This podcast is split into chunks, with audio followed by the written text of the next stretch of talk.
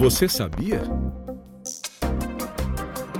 A Tricom, com contribuições do Grupo de Trabalho de Comunicação e apoio da assessoria parlamentar da entidade, enviou sugestões à Câmara dos Deputados para o projeto de lei que visa instituir a Política Nacional de Linguagem Simples nos órgãos e entidades da administração pública direta e indireta. O objetivo é tornar mais fácil para os cidadãos encontrar, entender e usar as informações publicadas pelos órgãos públicos, reduzindo custos administrativos e o tempo gasto no atendimento ao público. O conselheiro Valdecir Pascoal, que integra o GT de Comunicação, destaca duas das sugestões feitas pelo grupo para tornar o projeto de lei ainda mais eficaz. Primeira, que ele alcance todos os municípios. Na proposta, há uma, há uma exceção para municípios com menos de 50 mil habitantes e a Tricom acha fundamental que todos os municípios estejam abrangidos pela norma. E a segunda sugestão da Tricom diz respeito à aplicação também dessas regras de linguagem simples a todos os atos, documentos, pareceres, documentos públicos produzidos no âmbito da administração. Claro, naquilo que couber. A Associação Brasileira de Comunicação Pública teve participação ativa na elaboração do projeto. A proposta define linguagem simples como um conjunto de técnicas para transmitir informações de maneira clara e objetiva, como redigir frases de forma direta, usar a voz ativa, evitar redundâncias e palavras desnecessárias. Essas técnicas devem ser observadas na redação de textos destinados ao cidadão. O grupo de trabalho de comunicação da Atricom é responsável pela elaboração de diretrizes e estratégias de comunicação institucional voltadas ao aprimoramento do sistema tribunais de contas, além de sugerir ações de capacitação para profissionais de comunicação. Ele é formado por representantes da Atricom, de assessorias de comunicação de tribunais de contas de diferentes regiões do Brasil, da Abracom, do CNPTC e do Instituto Rui Barbosa, além de jornalistas convidados.